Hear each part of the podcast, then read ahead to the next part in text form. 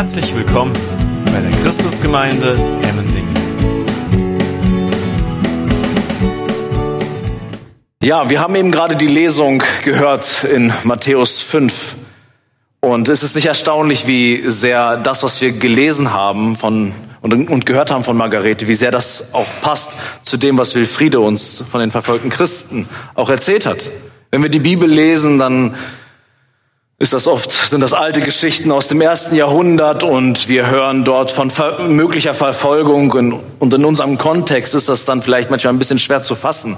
Deswegen bin ich dankbar, dass Wilfriede auch dieses Thema hier hineinbringt und dass wir uns auch eins machen mit verfolgten Christen und auch ihr Elend auch ein Stück weit zumindest an unser Herz lassen. So gehen wir vielleicht auch anders an solche Texte, die Gott uns auch gibt. Wenn wir uns in Matthäus 5 bewegen, dann sind wir in einem Moment, wo Jesus auf den Berg gegangen ist und viele Menschen um ihn herum sind und er fängt an, dort zu predigen.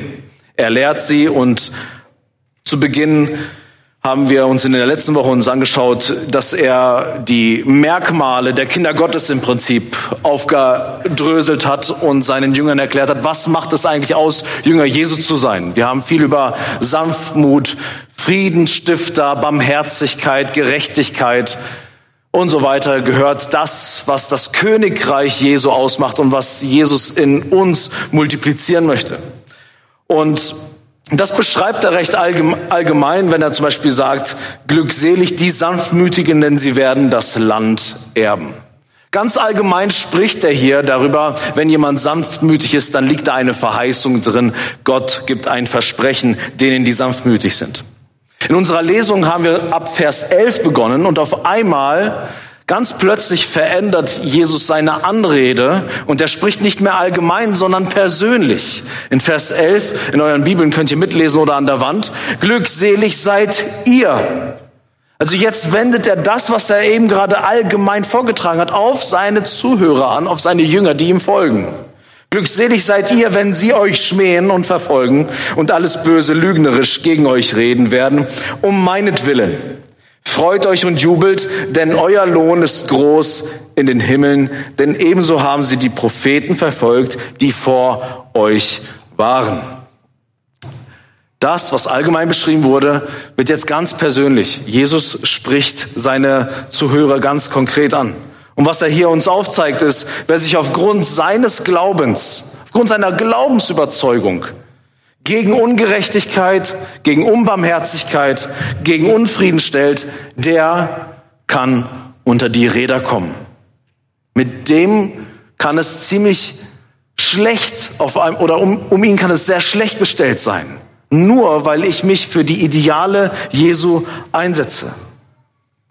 Und das zeigt uns, sich für die Schwachen, die Unmündigen, die Ungehörten einzusetzen, denen eine Stimme zu geben, die selber von sich keine Stimme haben oder die kein Gehör bekommen für ihre Not. Wer das tut, der muss sich darauf einstellen, dass von ihm ein Preis gefordert wird. Und das macht diese Seligpreisungen von Jesus in Matthäus 5 auch so herausfordernd. Oft bleiben wir in der Vermittlung der Bergpredigt dabei stehen, was die Ideale Jesu sind, wie man denn leben soll, was es bedeutet, ein gerechter Jünger Jesu zu sein, ein barmherziges Kind Gottes. Aber wie oft denken wir auch mit, dass Jesus auch sagt, Leute, wenn ihr so aber handelt, ganz konsequent, so wie ich das möchte, dann wird das bedeuten, dass von euch vielleicht ein Preis verlangt wird dass ihr verfolgt werdet, dass ihr verspottet werdet und bespuckt werdet für das, was ihr tut.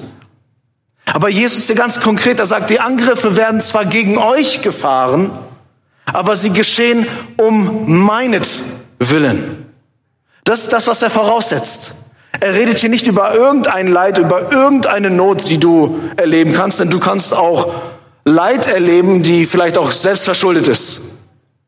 Aber er sagt, wenn du für meine Ideale eintrittst, wenn du in meinen Fußspuren gehst, dann sind die Angriffe, die du erlebst, eigentlich Angriffe gegen mich. Vielleicht können sich einige an die Geschichte von Paulus erinnern, der angefangen hat, ganz zu Beginn die Christen zu verfolgen. Er war ja damals noch kein Christ. Und erst durch eine übernatürliche Begegnung mit Jesus Christus wurde er konfrontiert und Jesus fragt ihn was? warum verfolgst du mich? Paulus hat Christen verfolgt. Paulus hat nicht Jesus verfolgt. Jesus war gar nicht mehr auf der Erde. Paulus hat versucht, Christen ins Gefängnis zu stecken, aber Jesus stellt sich so sehr zu den Christen und sagt dann zu den Verfolgern, warum verfolgst du mich? Wenn du nämlich mein Volk antastest, wenn du die Kinder Gottes antastest, dann tastest du mich an. Und so wird jeder Vater, jede Mutter, wenn die Kinder in Not kommen, wenn sie gemobbt werden, wenn sie geschlagen werden, wenn sie bespuckt werden, werden sie feststellen, das tut etwas mit mir. Deine Ehre wird in den Schmutz gezogen. Es ist so, als wenn du die Schläge kassierst. Es ist nicht so. Und in dir ist so der, der Drang, deine Kinder zu beschützen, oder? Und das ist das Gleiche, was Jesus hier zeigt. Hey, ihr folgt mir und wenn ihr in meinen Idealen lebt, wenn ihr das auslebt, was ich euch, euch predige, und sie dann Attacken gegen euch fahren, dann ist das um meinetwillen und ich registriere das sogar sehr, sehr deutlich. Das ist nicht eure Not. Natürlich ist es auch eure Not, aber es ist auch meine Not.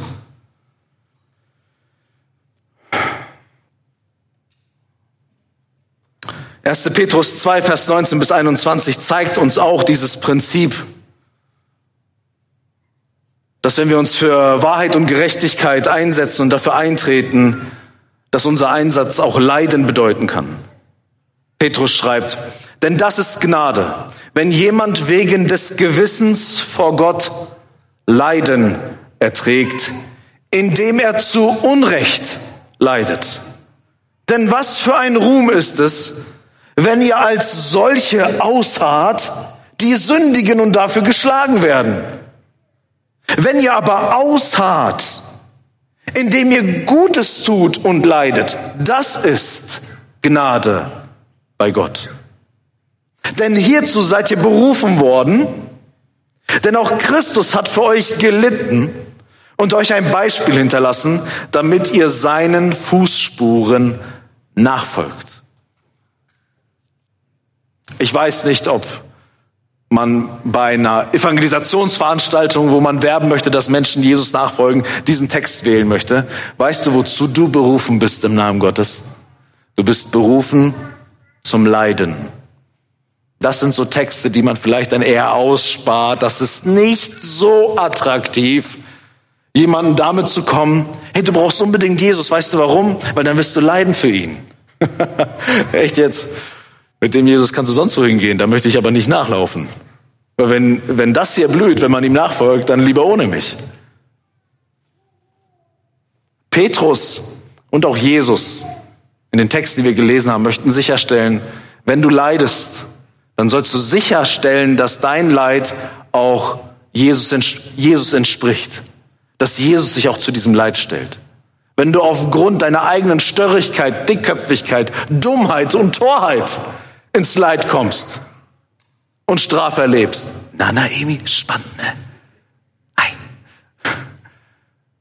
Wenn du deswegen Leid erlebst, dann brauchst du dich nicht wundern. Dann brauchst du eine Kurskorrektur. Aber wenn du mir nachfolgst und für meine Fußspuren leidest, das ist Gnade bei Gott. Das klingt jetzt vielleicht nicht so nach einer Motivationsansprache. So die Woche ist jetzt vorbei. Einige werden morgen wieder starten mit der Woche und erhoffen sich immer vom Wochenende ein bisschen den Tank aufzufüllen, um durch die neue Woche zu kommen. Was soll denn das jetzt für ein Text? Wenn du Jesus nachfolgst, dann kalkulier das Leid ein. Das ist jetzt nicht so motivierend für die neue Woche. Aber Petrus sagt in 1. Petrus 3, Vers 14, aber wenn ihr auch leiden solltet um der Gerechtigkeit willen, glückselig seid ihr. Wenn ihr um der Gerechtigkeit willen leidet, glückselig seid ihr. Hier kommt jetzt die Motivationsspritze. Und diesen Begriff kennen wir irgendwie, dass jemand glückselig ist, wenn er für die Gerechtigkeit leidet. Auch Jesus bringt genau diese Punkte in Matthäus 5. Jesus nennt uns glückselig und gesegnet und fordert uns dazu sogar auf in Vers 12, haben wir eben gerade gelesen, zur Freude und zum Jubel. Er sagt, freut euch und jubelt. Freut euch und jubelt, denn euer Lohn ist groß in den Himmeln, denn ebenso haben sie die Propheten verfolgt, die vor euch waren. Also wenn wir um der Gerechtigkeit willen leiden und diese Botschaft hören, dann ist die Bibel niemals so, dass sie sagt, oh ja, das ist ja so ein Jammer, sondern hey, du kannst jubeln, du kannst dich freuen. Warum? Die Freude resultiert daraus, dass wir erkennen, wir laufen in der Spur Gottes. Wir sind in der Übereinstimmung mit dem lebendigen Gott. Und wenn wir von dieser Spur abweichen, dann sind wir nicht mehr in der Gemeinschaft mit dem lebendigen Gott. Dann haben wir Gemeinschaft mit jedermann, haben vielleicht auch kurzweiligen Frieden und Freude. Aber wo ist der Herr, der überschwängliche Freude geben kann? Und deswegen sagt Petrus, hey Leute, ich weiß, wovon ich spreche. Ich habe nämlich versucht, in meinem Leben vor dem Leid abzubiegen. Als das Kreuz kam, bin ich davon weggerannt, um Freude zu finden außerhalb des Kreuzes. Aber ich habe dann Jesus in die Augen gesehen. Ich habe gesehen, wie traurig er ist. Und jetzt möchte ich nicht mehr davon wegrennen, sondern ich möchte am Kreuz bleiben. Weil die Freude, die ich dort finde, ist größer als die Welt sie mir geben kann. Und deswegen ist es tatsächlich, wenn du Jesus noch nicht kennst, auch dieser Text eine Einladung für dich. Ja, für Jesus nachzufolgen wird etwas kosten. Für die Gerechtigkeit einzutreten kann auch in unseren Tagen unbequem werden. Aber die Bibel verspricht dir auch eine Freude und ein Glück, die die Welt dir nicht schenken kann. Weil du in der Übereinstimmung mit Gott unterwegs bist, in seiner Spur läufst. Und das, was die Propheten im Alten Testament gelitten und ausgehalten haben, halte auch du aus, harre auch du aus. Dein Lohn ist groß im Himmelreich. Dein Lohn ist groß im Himmelreich. Und so sehen wir bei den Propheten. Die Propheten sind Wahnsinnsgestalten, aber sie waren sehr einsam. Sie waren oft allein und sie hatten viele Feinde. Den Propheten wurde vielfach, vielfach der Gar ausgemacht, aber ihr treues Erbe war beständiger als ihre Feinde. Die Feinde waren groß, aber die Feinde, meine Lieben, sind vergangen. Aber das Erbe der Treue bleibt bis heute und wirkt bis heute. Und darum gilt es auch für uns, auch wenn wir Feindseligkeit erleben sollten. Wenn das so ist, verspricht uns Gott, dass unser Erbe bleibt in alle Ewigkeit. Und Jesus versichert seinen Jüngern, dass ihr Lohn im Himmel bereits groß ist. Denn wir haben hier gelesen, dass es freut euch und jubelt, denn euer Lohn wird groß sein. Nein, euer Lohn ist groß. Jesus predigt hier nicht, bemühe dich und dann wirst du einen Verdienst bekommen, aber mal schauen, ob du das auch schaffst. Sondern er sagt, du gehörst zu mir und weil du zu mir gehörst, gehört dir schon der ganze Segen. Die Verbindung zwischen uns allein versichert dir einen gewaltigen Lohn, eine gewaltige Belohnung, ein gewaltiger Segen im Himmelreich beim Vater im Himmel. Und das sollte dir Motivation sein. Das ist schon mir geschenkt. Es ist mir schon gegeben. Es gilt es jetzt einfach nur zu ergreifen und daran festzuhalten, was da schon ist. Ich höre jetzt noch nicht so viel Jubel, aber ich hoffe, dass wir diese positive Sicht sehen, die das Leid für Jesus, das Leid für die Gerechtigkeit auch mit sich bringt und uns Motivation geben kann, dran zu bleiben und nicht abzubrechen, wenn es schwierig wird in unserer Nachfolge Jesus nach. Unmittelbar verbunden mit der Beschreibung der neuen Einstellung, die Jesus in uns bewirken möchte. Ja, Sanftmut, Barmherzigkeit und Friedfertigkeit.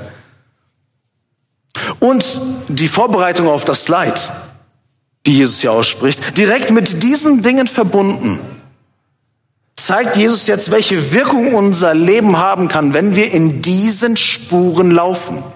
Also wenn wir Jesu Ideale zu unseren Idealen machen und sogar bereit sind, verfolgt zu werden und in die Ecke gedrängt zu werden für diese Ideale. Jetzt wendet er die, die Bildsprache, spricht jetzt über Salz und Licht und zeigt, wenn ihr das lebt, dann hat das Konsequenzen für die, oder das hat Auswirkungen in eurem Leben. Also die Dinge, die wir hier lesen, ja, sind miteinander gekoppelt. Oft liest man die getrennt, aber Jesus predigt hier gerade. Vers 13. Also mit dem, was er gerade gesagt hat, sagt er jetzt weiter, ihr seid das Salz der Erde. Wenn aber das Salz fade geworden ist, womit soll es gesalzen werden? Es taugt zu nichts mehr, als hinausgeworfen und von den Menschen zertreten zu werden. Also Jesus spricht, ich habe Ideale, die möchte ich in dir multiplizieren. Sei bereit, auch dafür zu leiden. Auch wenn du denkst, wenn ich leide und wenn ich in der Ecke stehe, dann habe ich doch gar keinen Effekt. Ah, ah. Wenn du in meinen Spuren folgst, dann fängt das gerade erst an. Ihr, meine lieben Jünger, werdet denken, wenn ich am Kreuz sterbe, ist alles vorbei. Ihr werdet nach Hause gehen und ihr werdet denken, es ist alles verloren. Es beginnt gerade erst. Ich werde diese Welt erobern, meine Leute, und zwar im Sturm.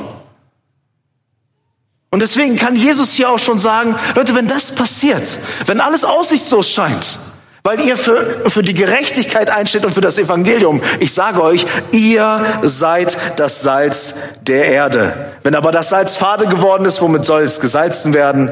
Es taugt zu nichts mehr, als hinausgeworfen und von den Menschen zertreten zu werden. Das Salz dient für uns, wenn wir an Salz denken. Salz der Erde. Wofür braucht man Salz? Ich weiß nicht, wann du Salz verwendest, aber wenn ich Salz verwende, dann möchte ich meine Suppe oder mein Gericht ein bisschen würziger haben. Dass ein bisschen mehr Taste, ein bisschen mehr Geschmack in dem Essen drin ist.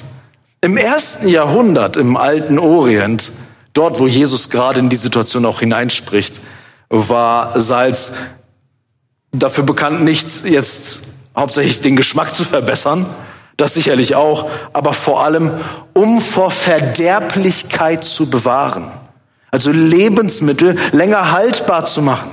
Und wenn das Salz entnommen wird, dann wurde der Verwesungsprozess im Prinzip unaufhaltsam nach vorne gebracht.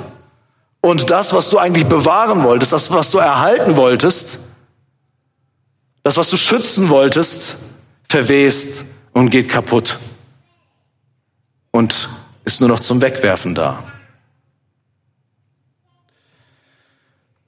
Also es geht darum, die Verderblichkeit zu verhindern. Wenn Jesus das sagt, dass wir das Salz der Erde sind und damit den Verwesungsprozess aufhalten mit diesem Salz, mit unserem Wirken, dann ist laut Jesus die Welt geistlich betrachtet dem Verfall preisgegeben.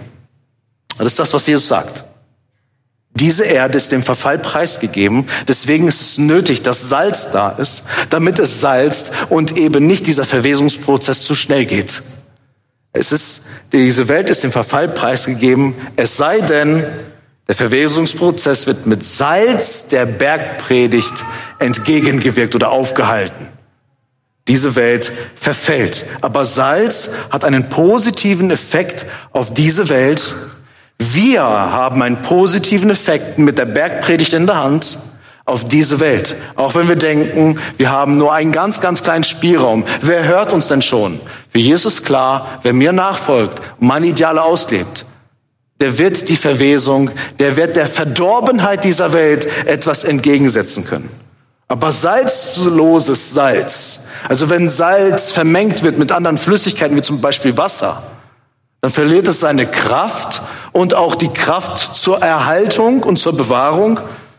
Und so ist salzloses Salz vergleichbar mit einem Christen, der die Gesinnung des Königreichs, also die Wesenszüge aus, den, aus der Bergpredigt, Barmherzigkeit, Friede, Gerechtigkeit und so weiter, wer diese Dinge vernachlässigt, wer nicht Gerechtigkeit und Barmherzigkeit im Herzen trägt, Wer nicht nach Sanftmütigkeit lebt, Wer nicht sich dazu entscheidet, ein Armer im Geist zu sein, das bedeutet, in Abhängigkeit zu Gott zu leben.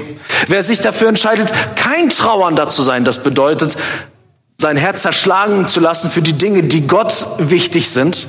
Wer diese Gesinnung, die Jesus präsentiert in der Bergpredigt, wer diese Gesinnung fahren lässt und nicht mehr beobachtet, nicht mehr zu seinem Credo macht, zu seinem Bekenntnis, der wird salzloses Salz sein und wird keinen Effekt mehr haben in dieser Welt.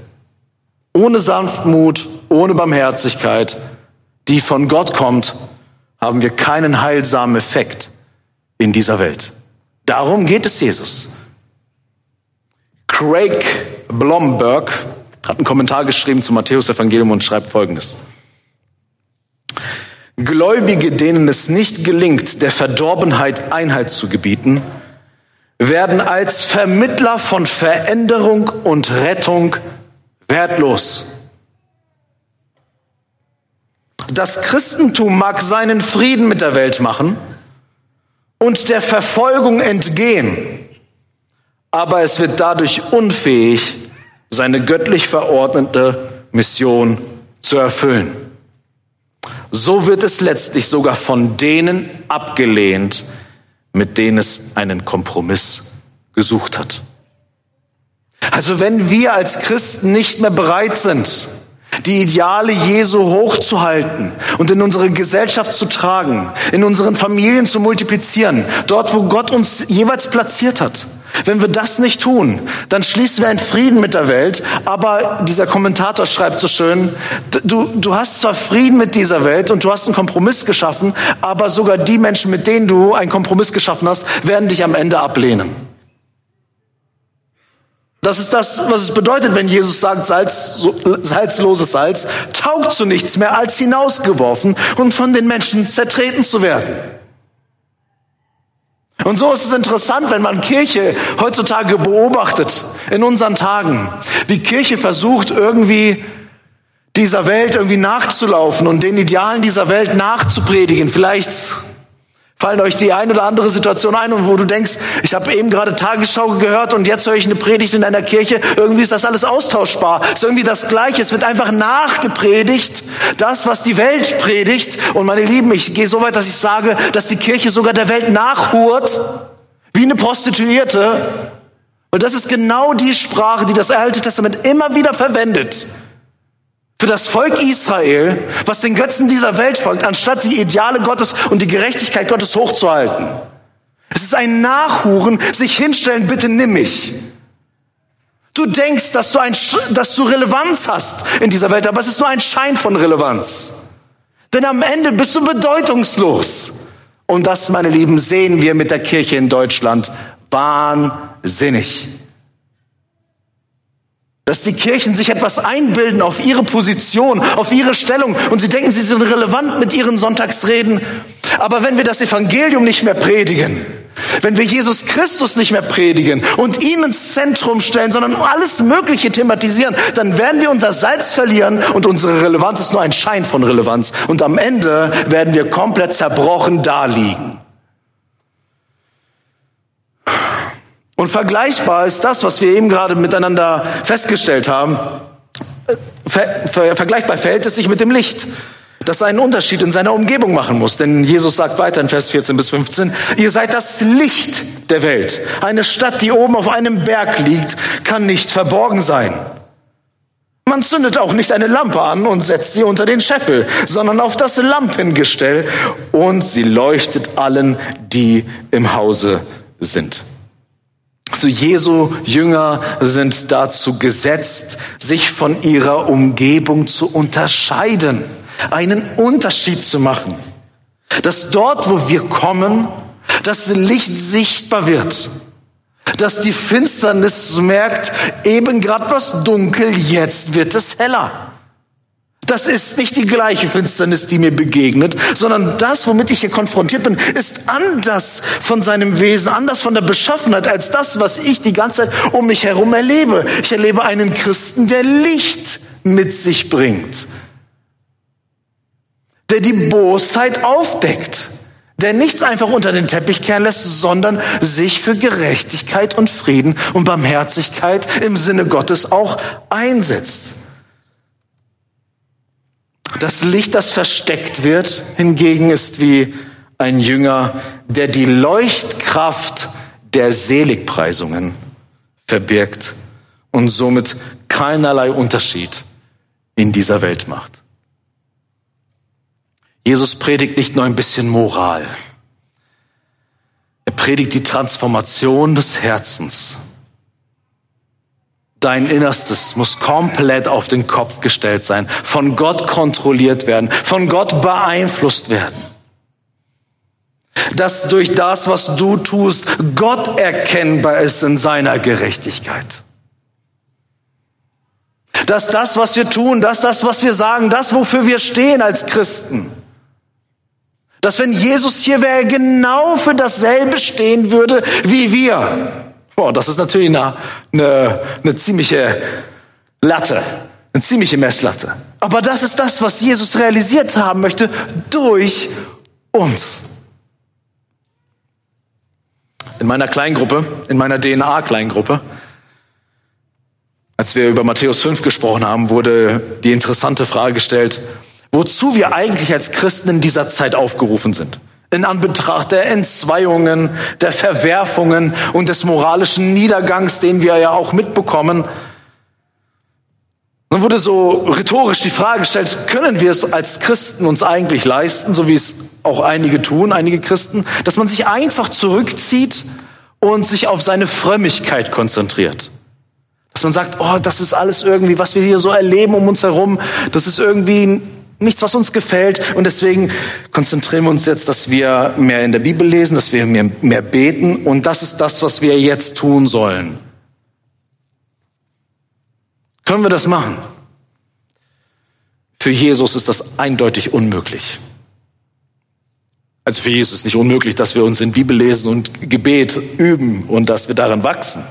Sicherlich ist das die Grundlage. Aber wenn das nur dabei bleibt, dann verstehen wir Jesus nicht, was er mit der Bergpredigt uns zu sagen hat. Ja, natürlich sollst du die Beziehung zu mir intensivieren. Aber es ist unmöglich, das einfach für sich zu behalten. Das würde bedeuten, das Licht Gottes zu erkennen, aber dieses Licht dann zu verstecken, unter ein Gefäß zu stellen. Oder wie es an einer anderen Stelle heißt, unter ein Bett zu stellen, damit es möglichst niemand sieht. Soll hier ja niemand mitbekommen, was ich an Schätzen eben gerade geborgen habe, die mich persönlich erfüllen. Oder wo ich merke, wow, hier ist Salz, was Jesus mir gibt, dass er die Verdorbenheit in meinem Leben verkehrt, ja? Und es einen heilsamen Effekt auf meine verdorbene Seele hat. Ja, wie ist es möglich, dieses Salz nicht weiterzutragen? Wir haben laut Jesus in dieser Welt einen Auftrag, den niemand anders für uns erfüllen kann. Noch einmal. Wir haben in dieser Welt einen Auftrag, den niemand anders für uns erfüllen kann. Wir sind gefragt als Christen, als Kinder Gottes, den alles entscheidenden Unterschied zu machen. Unser Einsatz richtet sich gegen die Verwesung und die Finsternis, die wir in dieser Welt beobachten. Und dafür brauchen wir offene Augen. Dafür müssen wir hineinschauen in unsere Gesellschaft, hineinschauen in die Beziehungen, in denen wir stecken, hineinschauen in die Familien, hineinschauen in die Betriebe, in die Unternehmen, wo wir unterwegs sind, in unsere kollegialen Beziehungen, dort hineinschauen und sensibel dafür sein. Und schauen, Herr, worüber bricht dein Herz? Wo kann Salz, wo, wo kann ich salzen?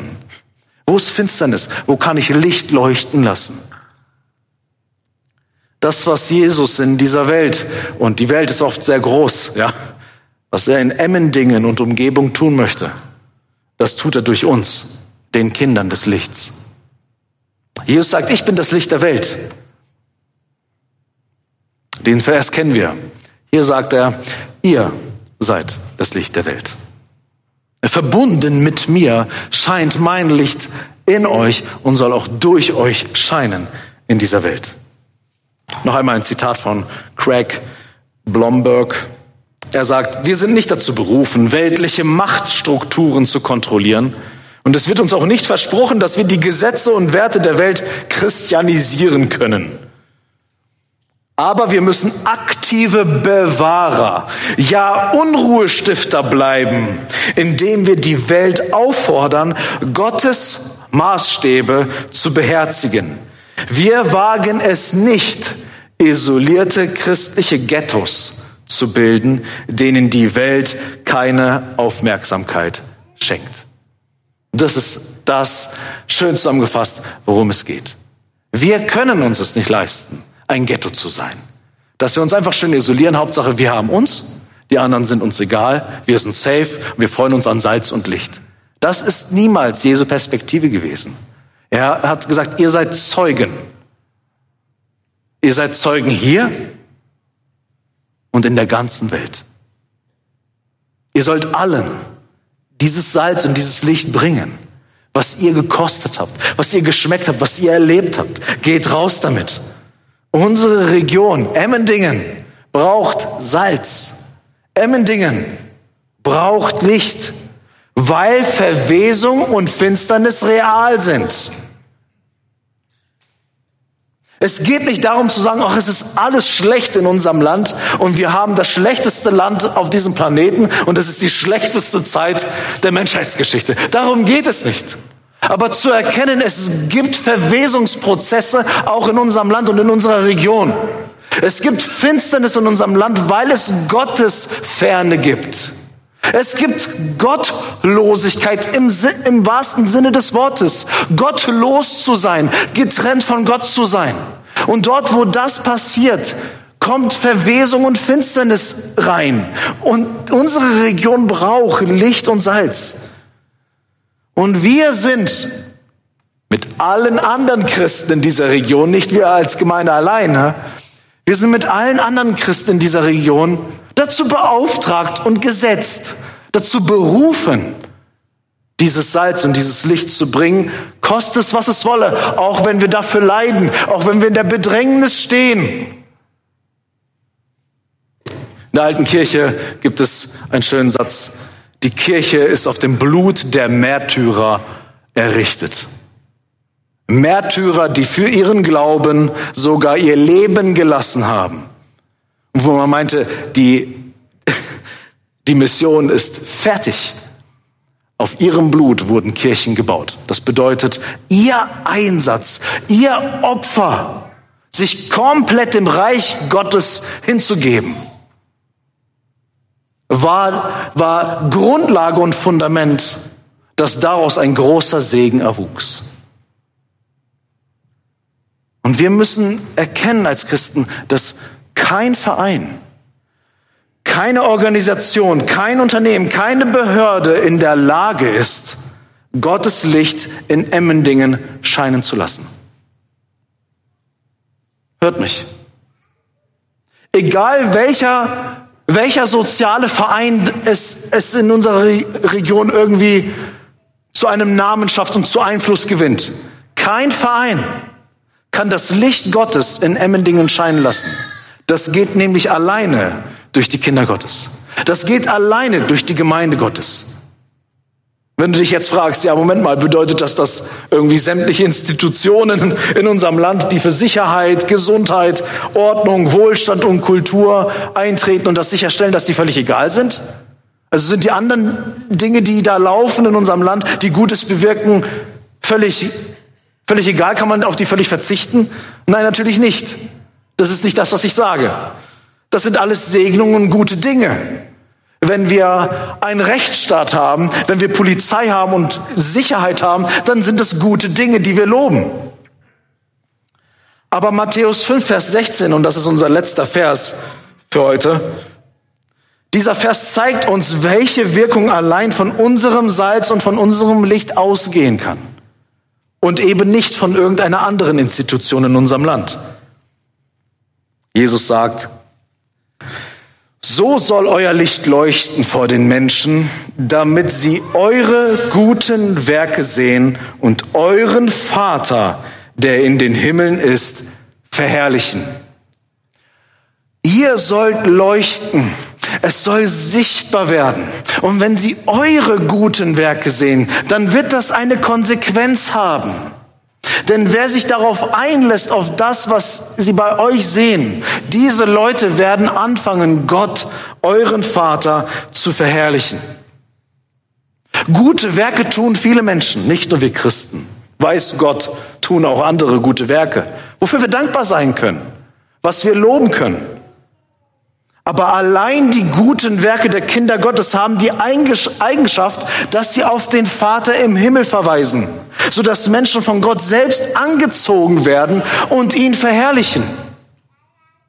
Aber wenn ein Mensch losgelöst von Gott gute Werke tut, dann ist dieses Gute, was er tut, immer in sich abgeschlossen und zeigt nicht auf jemanden, der größer und höher ist, von dem das eigentlich Gute kommen kann. Und darum ist das, was wir tun, immer etwas, oder das, was wir tun sollte, immer etwas sein, was wir nicht in unserem Namen einfach tun, einfach eine Wohltat, weil wir Mitleid haben, sondern unsere Wohltat ist immer damit verbunden, ich bin barmherzig, weil Gott, der Vater im Himmel, mit mir barmherzig ist.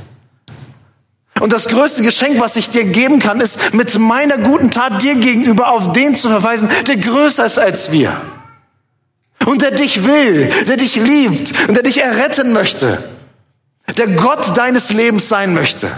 Und das kann kein gutes Werk, egal wie gut es ist, tun außerhalb von Gott. Das können nur die tun, die auch den Vater im Himmel kennen.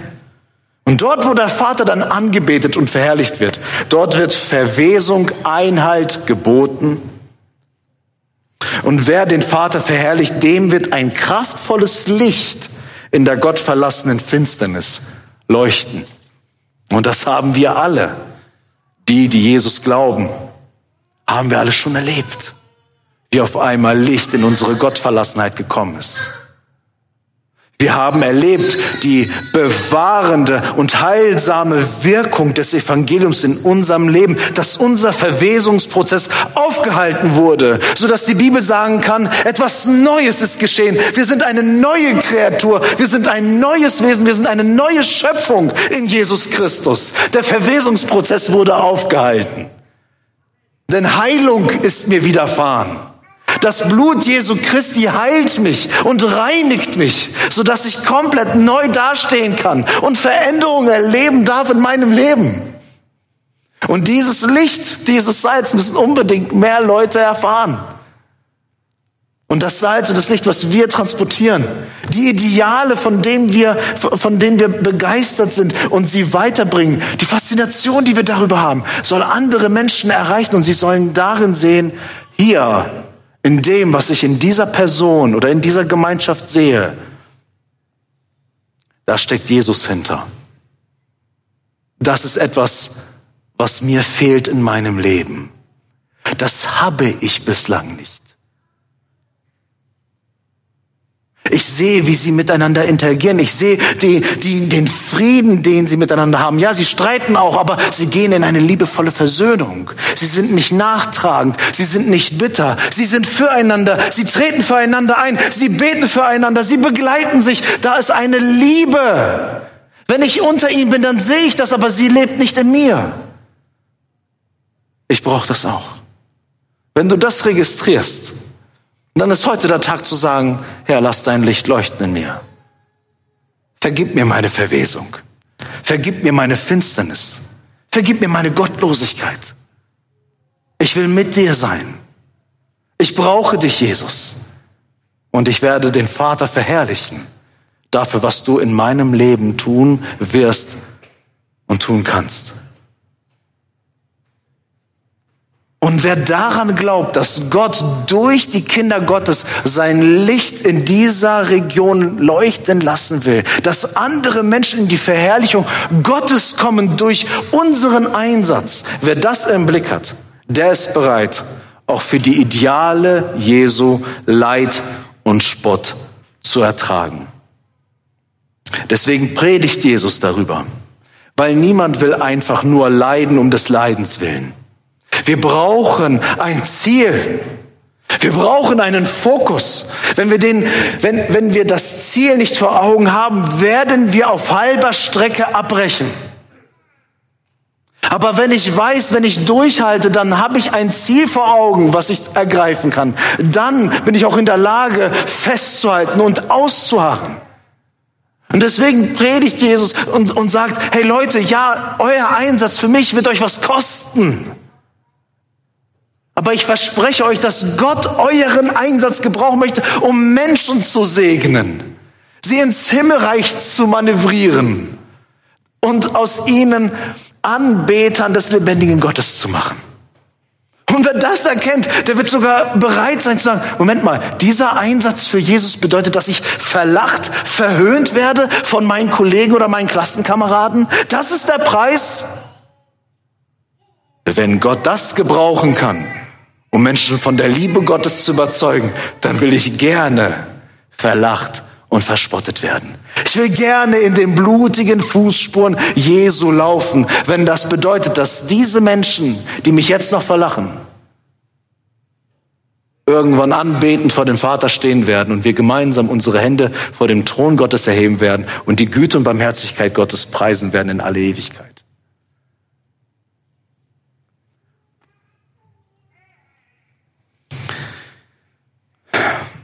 Vielleicht fragst du dich, Okay, das sind große Worte.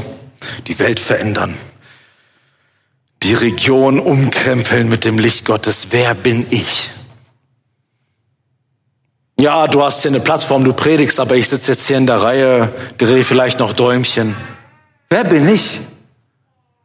Was für ein Salz und Licht kann ich bieten, um, um diese Veränderung mit der Hilfe Gottes anzustoßen?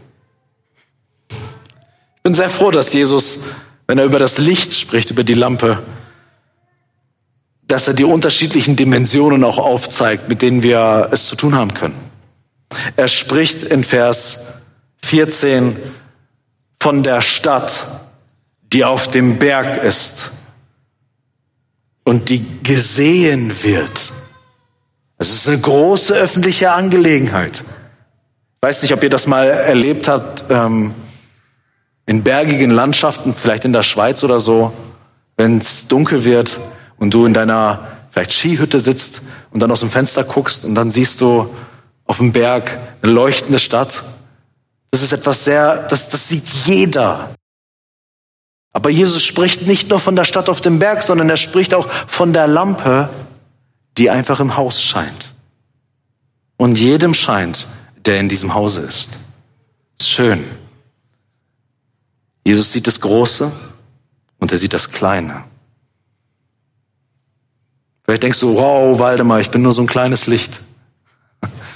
Weißt du, dass Licht, egal wie klein es ist, in einer dunklen Wohnung sie komplett erhellen kann? Dass andere sehen können? Dass du nur eine kleine Kerze anzünden musst und wenn deine Kinder nachts aufwachen, weil es so dunkel ist und sie jammern und heulen, du ein kleines Licht anzündest und sie dann Orientierung finden?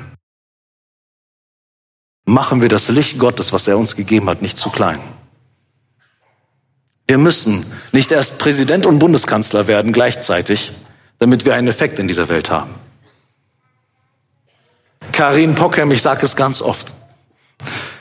Karin Pockem sagt öfter, Unsere Kinder sind unsere ersten Jünger. Dort, wo du bist. Deine Familie, dein Arbeitsplatz, deine Nachbarschaft. Jeder Mensch ist in Beziehung.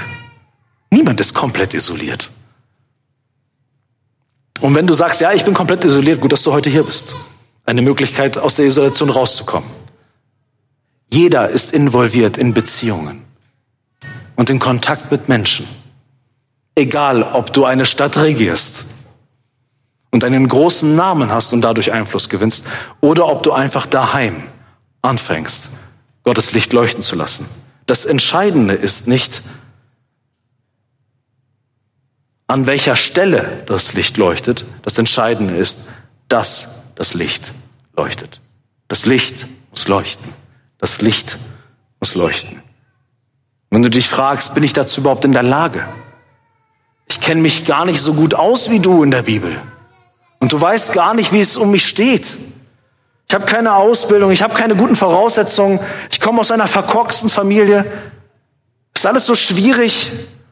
Und jetzt erzählst du davon von Veränderung. Zu dem Zeitpunkt, wo Jesus predigt und sagt, ihr seid das Salz und ihr seid das Licht, sitzen Menschen um ihn herum aus dem Volk. Die einfachsten der Einfachen. Menschen aus jeder Schicht und aus jedem Milieu. Wir haben uns das vor einigen Wochen im alten Jahr schon angeschaut.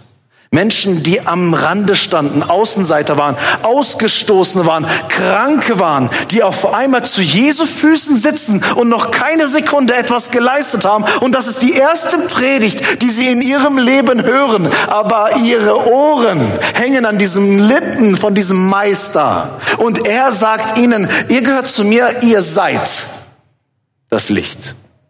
Ihr seid das Salz. Er sagt nicht, ihr könntet es eventuell irgendwann werden. Und wenn du nur halb so verkorkst bist wie die Menschen, die damals zu den Füßen Jesu saßen, dann gilt auch dir heute, wenn Jesus mein Herr ist, wenn er mein Gott ist, dann bin ich Salz, dann bin ich Licht. Nicht, weil ich irgendetwas vorzuweisen hätte, eine, eine 1a-Biografie, die jetzt zu diesem Auftrag passt, sondern weil der Jesus, mein Auftraggeber, zu diesem Auftrag passt. Jesus ist nämlich die Kraft, die ich brauche. Jesus ist die Kraft, die mir oft fehlt, singen wir. Das ist die Kraft, die wir brauchen, um diesen Auftrag auszuführen. Schau nicht auf dich, wenn wir auf uns schauen haben wir schon verloren. Wenn wir auf uns schauen, wird, wird es anfangen, dass das Salz salzlos wird. Wenn wir auf uns schauen, werden wir es schaffen, dass das Licht unter den Scheffel gestellt wird. Deswegen müssen wir unseren Blick auf Jesus richten.